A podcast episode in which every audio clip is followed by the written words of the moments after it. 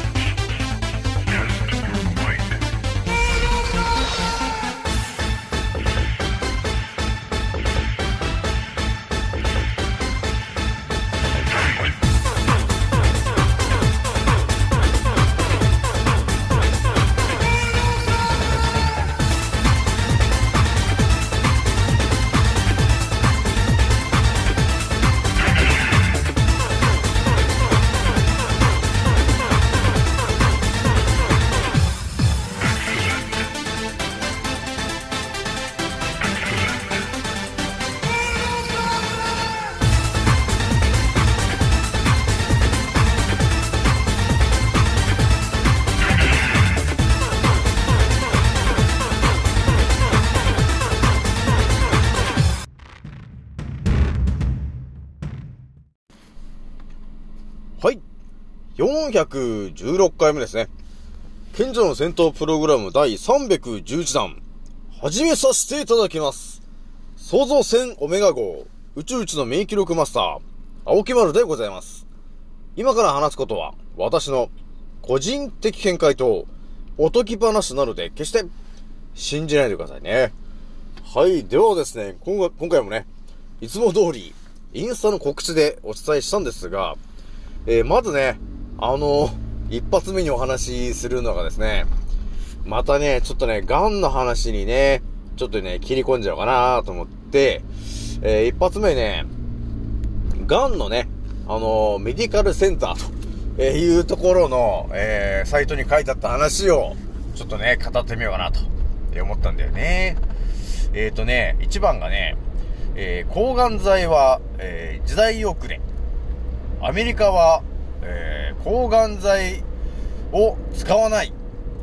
治療にシフトしていますと、いう話がね、一発目にありますと。で、二つ目がですね、えー最後まで諦めずにね、癌と戦う医者はですね、えーよく、結局、結果的、結果的に言うとですね、えー、癌と、癌というものに対して、そのお医者さんがね、えー真面目に、えー取り組めば取り組め、取り組むほどですね、えー患者さんが偉いことになってるよと、えいう感じで、え我々がね、こう、思い込んでることと全く逆のことが起きてるね、と、えいうことになってんだよね。これがね、また不思議な話なんですけどね。当たり前とね、当たり前と常識で考えると、えーお医者さんというものは、えー皆さんはね、病気に、病気になった人を治療して、で、そうするとみんながね、えーいかにも、えーあ、助かってるんだと。ね。えー真面目な医者ほど、あね、熱心にね、仕事、あの、病気をね、え治療しよう、治療し、治療しようということで、えいろんなね、抗がん剤をね、バンバンやってみたりとかね、え手術をバンバンやってみたりするんですけど、結局殺しているだけでしたね、とえいう話なんですよね、という圧倒的な話をしようかな、というところがあるんだよね。で、最後ね、えー気軽に DM くださいねのお話をね、しようと思います。じゃあ今回ね、気づいた方と覚醒した方がですね、一番注意しなければならないことと、その立ち回り方。今回ですね、211回目になりますという感じで、えー今回もね、えスタートするんですが、えー、まずね、えー、皆さんに連絡するのが、えー、私のアンカーラジオさんがですね、今日ね、ちらっと、えー、再生回数見たときに、俺、1万4、昨日、昨日ね、1万4200ぐらいだったような気がしたんですけど、今ね、ちらっと見たときに、1万4400再生になってたんですよね。なんかね、あ、200ぐらい増えてるぞと、いうことが起きてまして、あれ？なんかすごい誰か聞いたのかなと、ね、いう感じであるんですけど、なんかあれですかね、えー、たくさんの方がね、もしかしてだ誰かが、あれなのかな？拡散してくれたのかな？いやー、そうね、いろいろやっぱ聞いてもらってるとね、いやー、助かるな、と。いうところがありますね。ぱり私もね、誰かを助けるために発信してるし、やっぱり私の発信してる内容をね、あの、聞いてもらっちゃうと、あのー人生変わる人を多し、えーというところもあるし、えーね、今後未来で起きることもバンバン話しちゃっているし、え人間の本当のエネルギーのからくりはこうですよと、えいうところもはっきりとお伝えして、えそしてコロナはただの風邪で、えーワクチンはただの劇薬なので、打たないでくださいねということを言い続けてるのがこの私でございますね。えー宇宙一の免疫力マスター青木丸ですね。えーという感じがあるので、やっぱりじわじわね、あの、聞いてくれてる方が増えてるなという感じあるよね。じゃあとりあえずね、えー今日の天候からちょっとお話ししていくんですけど、今日はね、やっぱりね、もともと雨が降るようなね、えー予定だったんですけど、まあ雨がなんかちょっとチラチラっと降っちゃ、ちょっと止んでみたいなね、そういう感じでしたよね。で、やっぱりね、空見てると、えーちょいちょいケムちゃんが漂ってたなというところがあるんで、やっぱりね、免疫力の低い方は、これはね、花粉症っぽい症状になっちゃうなっていうのあったね。えーなので、今鼻、鼻をね、ぐじぐじしてる人がいて、で、花粉症っぽいかなという人がいたらですね、えー間違いなく、えー塩分濃度が1%の、えーぬるま湯の塩鼻うがいをやっていただくと、えそれがですね、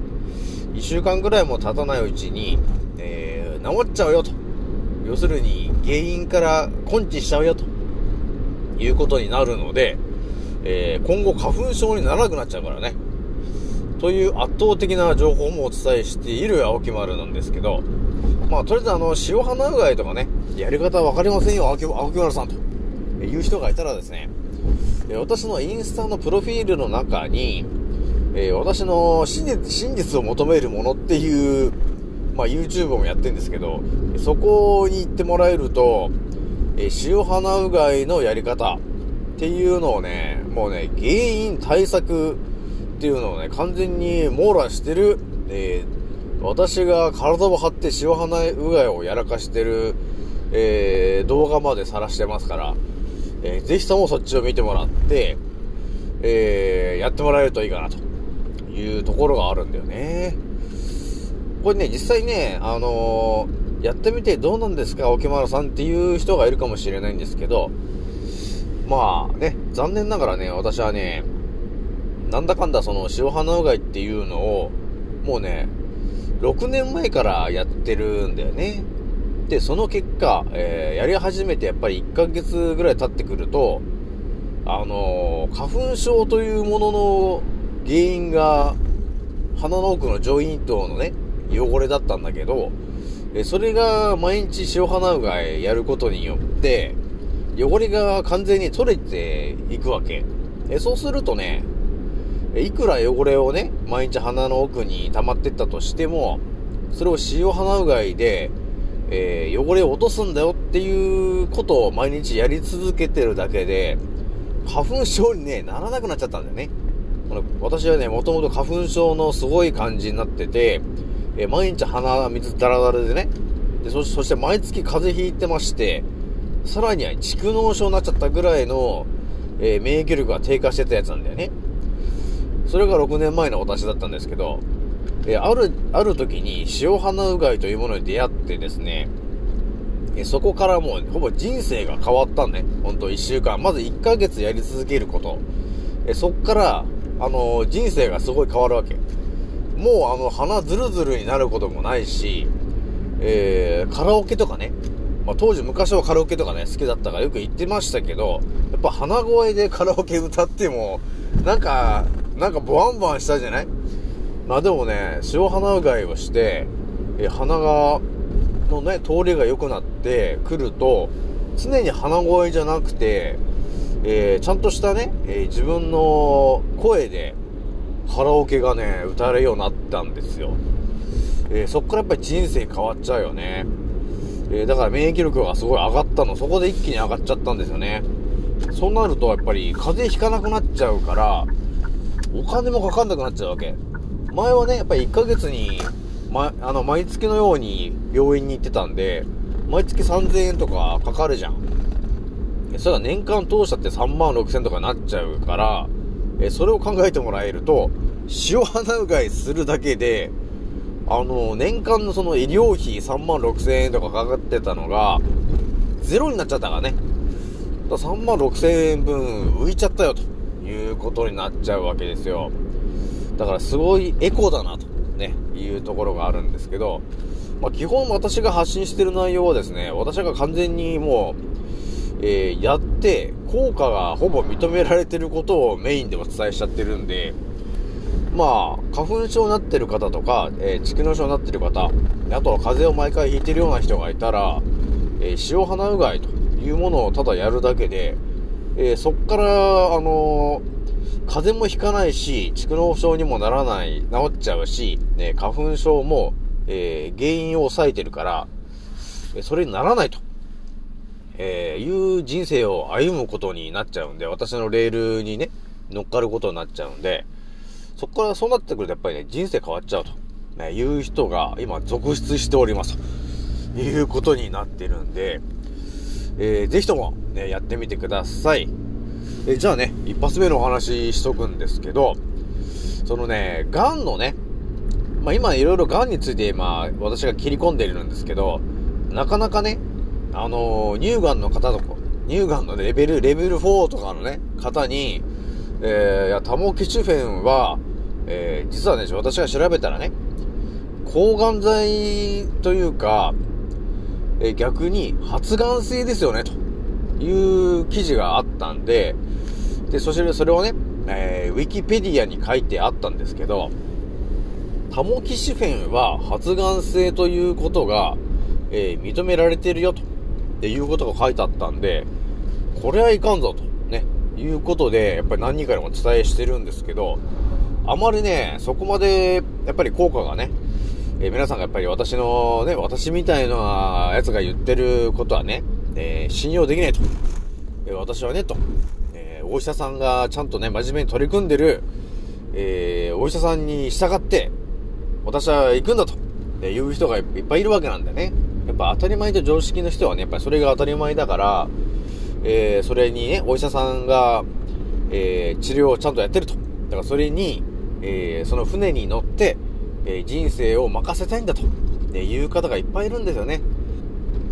なので、改めて私がお伝えしようと思っているのが、えーそのお医者さんね、お医者さんの船に、えね、乗って、えー行き着く先はただの滝壺で、えー殺されるぜというところをはっきりと言っておこうかなというところがあるんだよね。だから、え早いうちに、え今のね、思ってる、え思考、その、当たり前と常識の思考、ね、病気になったら病院に行く、えーお医者さん、病気になったらお医者さんに頼る、ね、お医者さんの言うことを100%信じて、えーそれをやる。えーそれがですね、すべて間違いだったよ、と、えーいう思考になってもらえると、いや、あなたがね、多分悩んでると思うんですよね。癌に癌になってる方はね。なんで癌になったのかなと。で、癌にを治そうって言って手術とかね、抗がん剤とかはやるんですけど、結局、癌になった理由がわからなければ、ただ再発するだけなんですよね、と。で、お医者さんは、その癌になった理由が、皆さん、わかりませんと、えー言ってますから、だそのわからないやつに、えーなぜ自分のね、え人生を任せるんだと、えいうところの話ですね。で、お医者さんが持ってるね、テクニックはですね、えーまあ、三大治療であります抗がん剤のね、えーそういうのだったり、え手術をしたり、えー放射線をやったりとか、だ結局、えー寿命が伸びるわけではないんだよね、ということもやっぱあるんだよね。だからそういうところで見ていくと、まあそのね、その、私が見た記事に載ってた話もね、一応、あの、インスタの方の、えー説明欄に載せておいてますけど、で、そして私のツッコミも入っていますけどね、結局ね、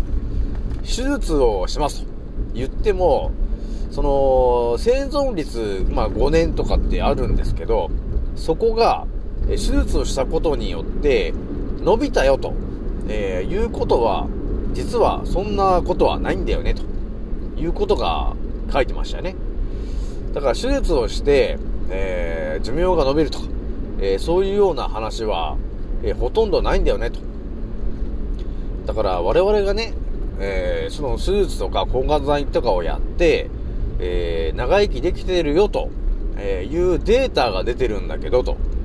えそれはちょっと、あの捏造してる情報の方があるみたいなんだよね。えーだから、それを信じてね、で手術をしたり、抗がん剤とかをやると、えいうことをやっても結局、え長生きはできないんだよねと。自分の寿命をただ削ることになるんだよねと、えいうようなことが書いてあるんですよね。だそういうのを見るとね、なかなかこのメディカルセンターを、がんのね、メディカルセンターっていうところだったんだけど、結構なかなかいいこと言ってんなと、いうところがあったんですよね。でやっぱり、あのその書いてる内容の一発目に書いてあったのが、えー日本はね、もう抗がん剤をやるのが当たり前みたいになってるじゃん。で、手術をするのが当たり前。っていう風になってますけど、アメリカではねと。いや、もう違うんですと。そういう抗がん剤とかっていうのはもう、えーもう効果ないんだと。っていうのがもう分かってるんで、もうそれやめましたと。ね。そのもう、抗がん剤をやることもやめました。もうシフトしましたと。別の方向にと。えーだから自然治癒で治すというところにもうね、思考をシフトしましたよと、えーいうことが一発目に書いてあったんですよね。ああ、なかなかいいこと書いてんじゃんということあったよね。まあ、結局今ね、この地球上で、えー、癌というものがあるけど、二人に一人が、えー、癌になるよって言ってるのはほぼ日本ぐらいだよね。だからアメリカとかは、ヨーロッパとかはね、今、もう超減少してるわけ。それをなぜかと言ったら、もう抗がん剤治療というものが、えただ人を殺してるだけで、えー何も効果ないよと、えいうことがほぼ実証されちゃってるんで、えだからやりませんと。なのでみんな、えー自然治癒で治すというところの話にシフトしているよということになってんですよ。でもその話は、えー日本ではメディアさんが一切何もね、えーそこは発信できないんで、ね、発信しちゃうとおかしいことになっちゃうんですよね。あの、西洋医学の皆さんに、えー反発することになっちゃうんで、えーそれははっきりと言えないんですよね。えーだから、えー我々日本で、日本のね、メディアさんが語るのはあくまでも、えー二人に一人が癌になるよって言ってみたり、アフラックのね、えーその癌になっちゃって手術しましたっ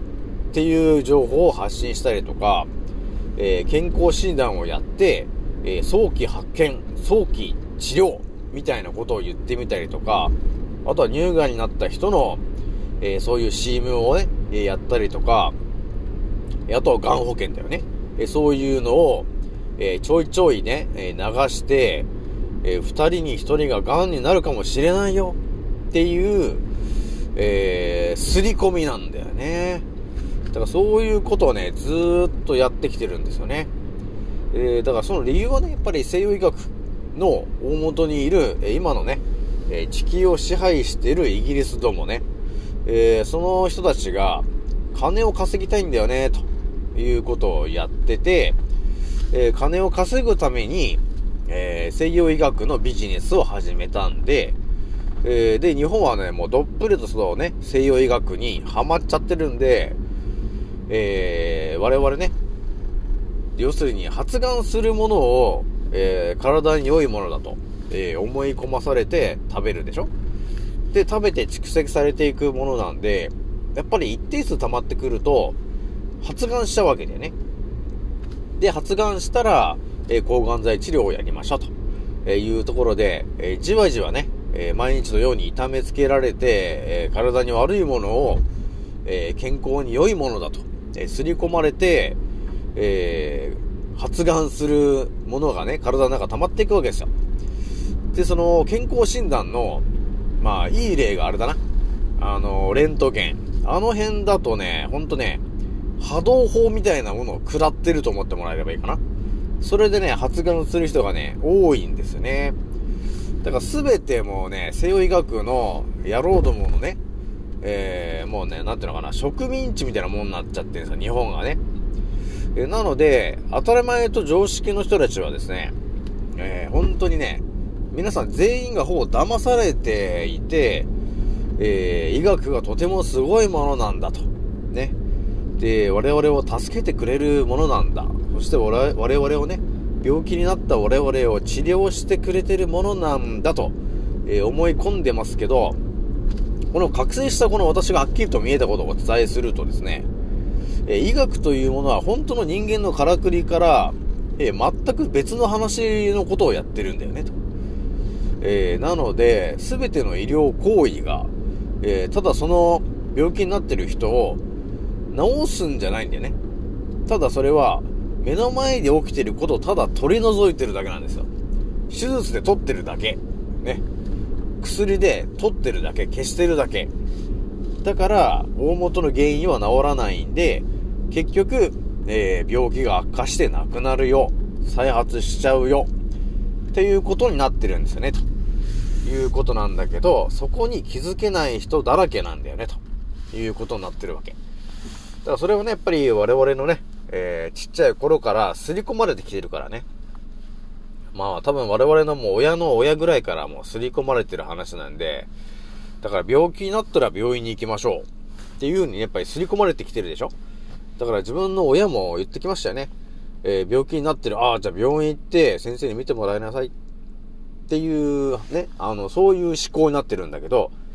だから結局病気になったら、あのね、病院に行くという思考になってると、自分でね、その病気になってる理由は何だったのかっていうところについて考えないようになってきたわけ。それが、えー、我々日本人がね、あのー、一番やられてる、マインドコントロールっていうやつなんだよね。えー、だからみんな、なんかね、考えてるようで、考えてないわけ。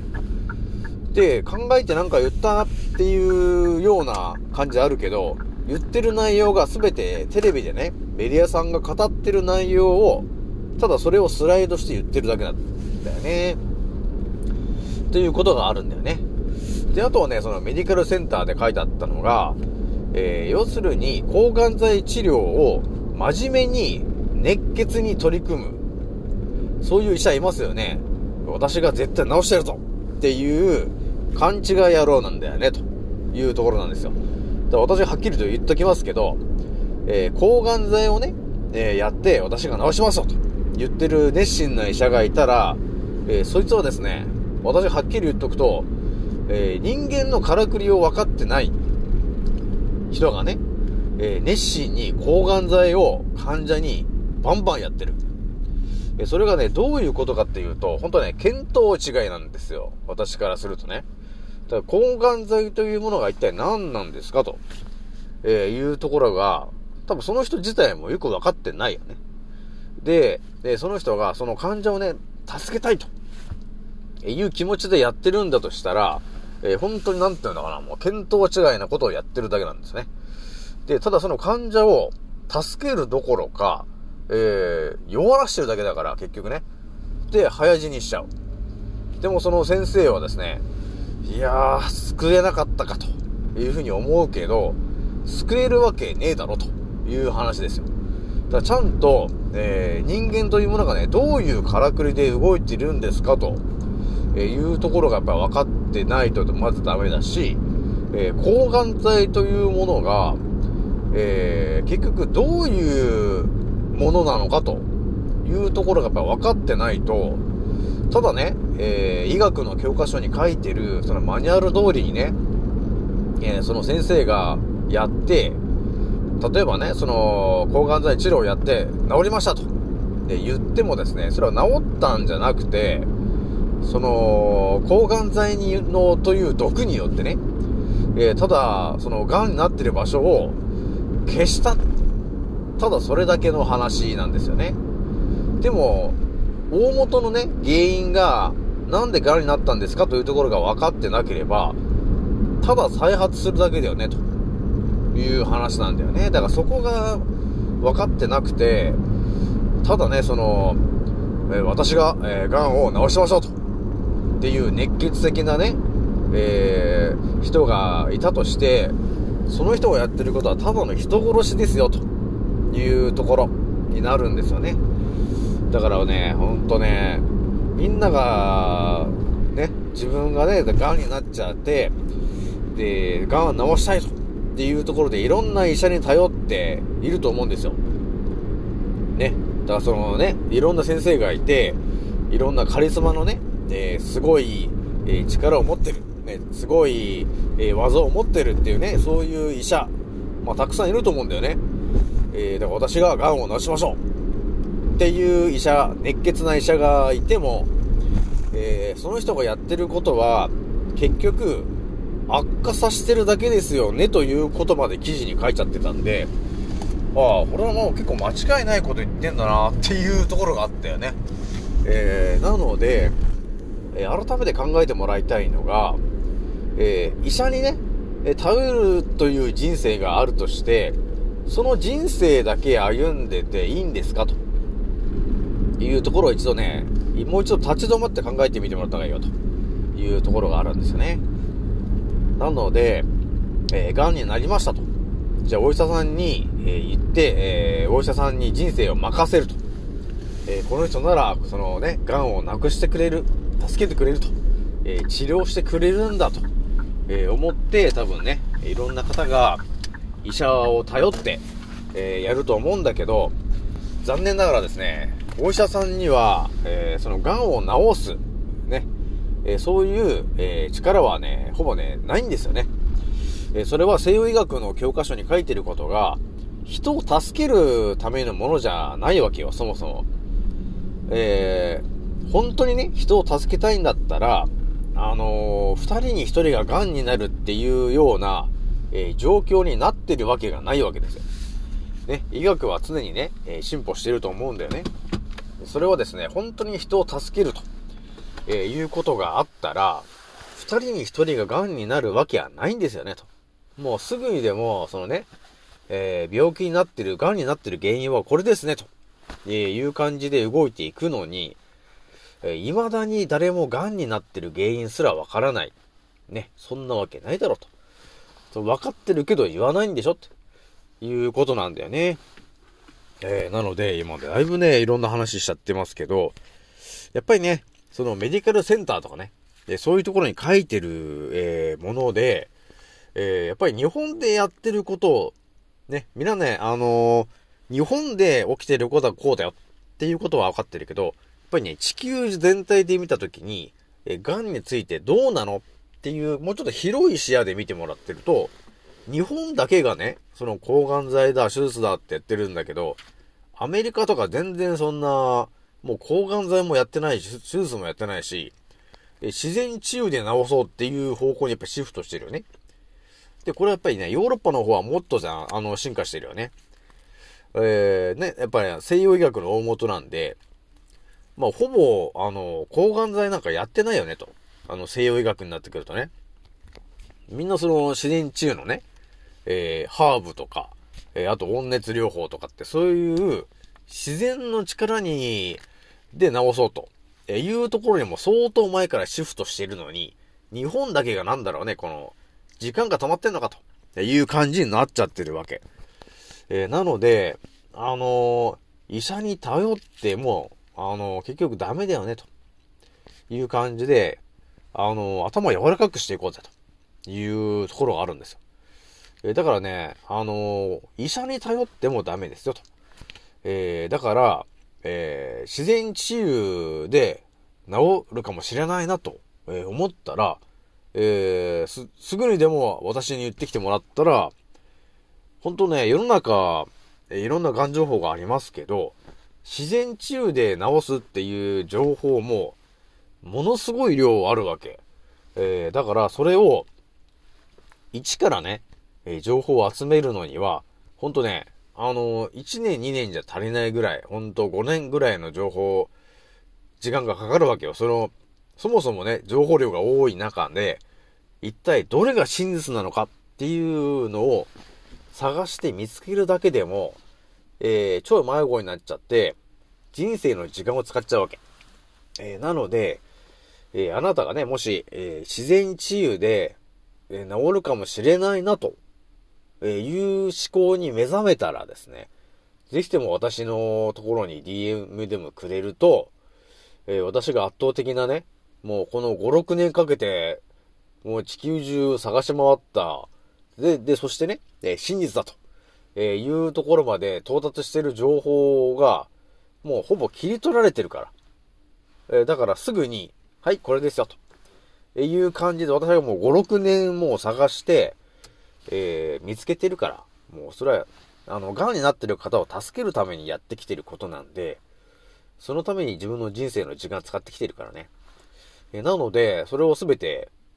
あのー、だっとお伝えすることができるわけ。えーそこにはもう、医学は一切使ってないから。っていう情報なんですよね。ということをお伝えできるので、えーぜひともね、えー気軽に DM してきてほしいなというところがあるんですよ。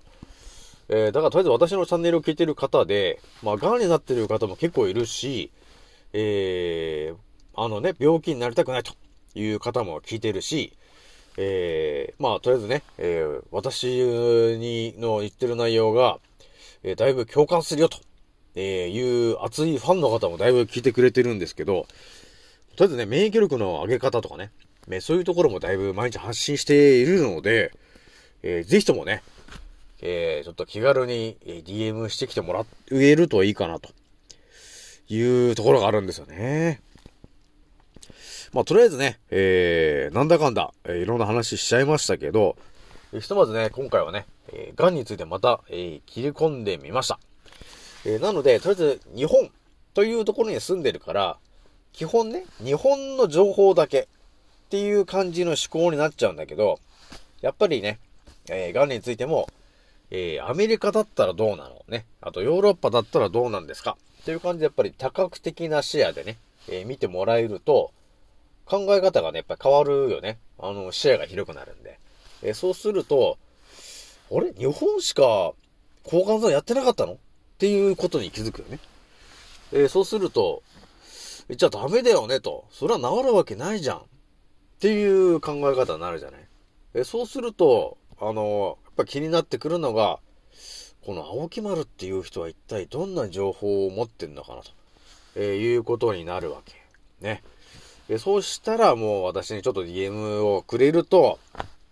えー一気にお伝えすることができますということになってるんで、気軽にね、えー DM 欲しいなというところが、えー、やりますということになってるんですよね。じゃあなんだかんだね、ちょっとお話ししましたけど、さ最後ね、えー気軽に DM くださいねの、えーお話なんですけど、まあ、ひとまずね、えー乳がんになってる方、えーあとは、えー、がんのステージ4の方、えーあとは、えっ、と、バゼドウ病、あと、甲状腺に関わってる、えー病気になってる方、えーあとはね、最近ちょっとね、薄毛とか、えー視力とか、えー結構やっぱいろんな、えー方がね、えーいろいろ DM をくれてるんで、ちょっとそっちの情報はね、今だいぶ、えー考察してるからね。ちょっと近々ね、あの、すごい勢いで切り込んでいくからね、ちょっと期待しといてくださいね。という感じで、えー、なんだかんだ32分話しちゃってるんで、ちょっとこれぐらいにしこうかなというところがありますね。じゃあ今回ね、えー、これぐらいにしておきます。次のおせでまたお会いしましょう。またねー。もうそろ大空の彼方曇り空がはけてく時計は午後5時回ってるそれでも遅くはないんだ目を閉じて考えるふりはもうやめにして誓ったんだ今の